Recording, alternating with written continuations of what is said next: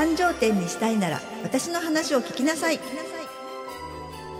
この番組は静岡で有名な洋菓子店スズトラ創業者でありさまざまな店舗の企業経験を持つ小川陽子が悩める女性店舗経営者に送る応援型ポッドキャストです。あなたの企業店舗経営に役立つ魔法のエッセンスをズバッとお伝えします。迷っているのなら一歩踏み出そう。小川陽子がアテンドします。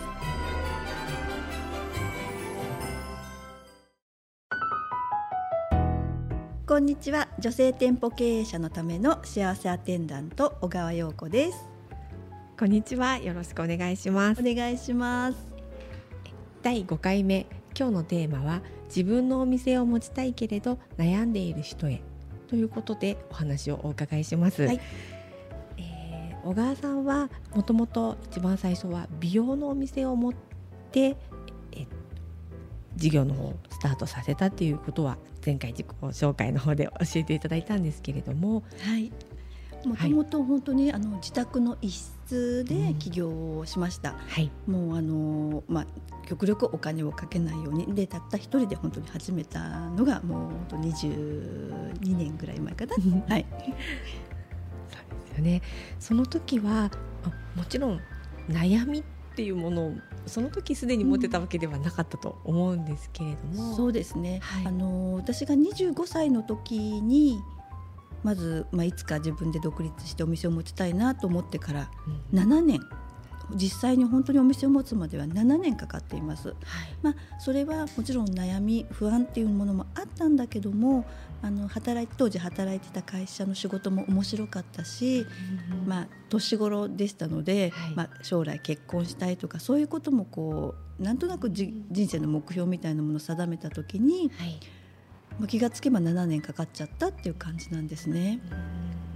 だからあの、まあ、不安もあったけども、むしろその7年の中ではい。もう準備しっかりこう、まあ、うん学校に夜ね通ったりとか、えあーいろいろ専門性のあることを学ぶ学ぶ時間が7年あったわけだから、ーはい。まあ、自分の中では準備万端っていう感じでしたんですけどもそうですね。したんですけども、まあまあ、実際ね悩んあのお店を持ってからの方がはい。悩んでいます。うーん。そのもちろん悩みっていうのは美容のお店ならではの悩みっていうのもあったりしたんですそうですね。あの、まあ、そもそも起業とか自分のお店を持つってことがどういうものなのかっていうことが分かっていないから、まあ、無駄もすごく多かったと思うんですけれど、まあ、例えば、はい。うん、どうやってお客さんを集めたらいいのかっていう方法すらも分かっていないし、はい。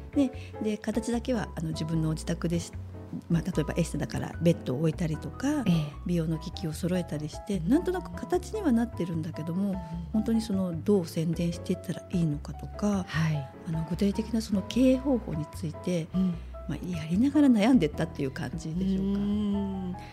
本当に悩みって尽きないですよね。もうそれはそれは本当に、うんまあ、勤めていればはいそれともお給料って入ってくるじゃないですか。はいはいでももういざ独立した自分のお店を持ったってことははい。自分がし仕事をしていかなければうん自分がお客さんを集めていかなければうんゼロでしょう、はいはい。生活できないわけですよね。そうですよね。悩んでるっていうよりももう動くしかないですよね。本当にそう、うんそれで、まあ、慌ててはい。こう行動を、まあ、していったっていうことですうんね。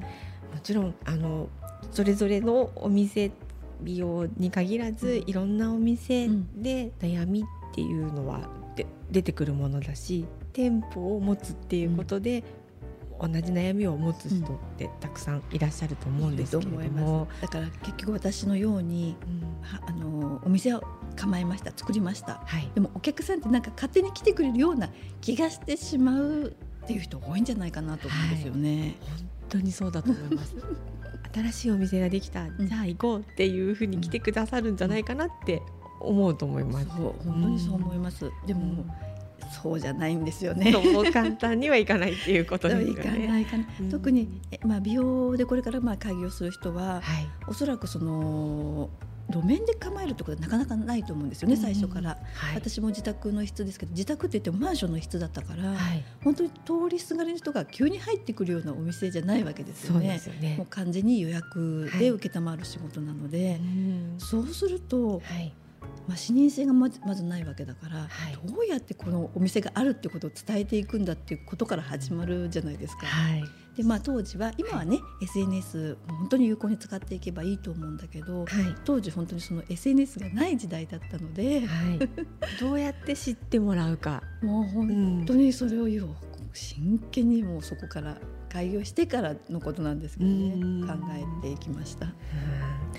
もちろんそのお客様来ていただいて来ていただくことも大事なんですけど、来ていただいたお客様へ対しての悩みうん。というか、はい。実際そのスタートさせてからの悩みっていうのはどうだったんですか、そう。だから、すまあ、そっちのがきっと大事なことだと思うんですけど、うん。たとえ一人でも来てくださる、ね、お客様がい。るんだったら、はい、まあ、その最初って多分、ん。夢を叶えたとか、やりたいことがやれたとか、そのそっちの期待感自分への期待感っていうか、が大きいと思うんですね。はい。でもいざいざ自分のお店を持って思うことは、お店って自分のためじゃないんだなっていうかお客さんのためにお客さんの、まあ、特に美容だからはい。お客さんの悩みはい。を解決するためのお店じゃないですか。はい。ねまあ、痩せたいとか、はい。足を細くしたいとか、うん。ニキビを取りたいとか、まあ、そういう思いで来てくれるわけだからやはい。っぱりそこに自分をこう寄り添う。うん。でいかないとはい。いけない仕事なんだなっていうことをなんかやって初めて気がついた、なるほど、ね気がつけたからよかったとも思うんだけどうん。本当はそもそもやっぱりそういうことを最初からし、せあの考えていかないとういんけなかったんだなということは、まあ、今となっては思えることです。そうですねお店をできたよって告知する時もこういう悩みを持っている方は、私のところに来てくださいっていうような伝え方ができるとよりお客様も入りやすいですもんね。ただうん。エステができましたとか、はあじゃあやっぱりなんなん何のために行くのかお客様も混乱しますよね。はいはいはい。本当にそうです。うん。専門性っていうかどういうお店なのかっていう具体的に示してあげることが大事だったなっていうことはうん。今思います。そうですね、まず起業される方がうん。一番最初に立ち向かう悩みというかあのことだと思うんですけれども、それがお客様のことを思う。うーん。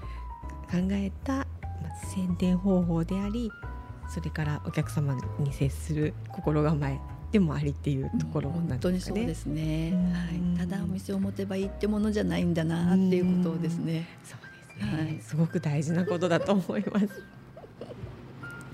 ありがとうございます。はい、では、えー最後に今日の魔法の言葉をお願いします。はい、繁盛したいならお客さんの悩みをしっかり聞きなさい。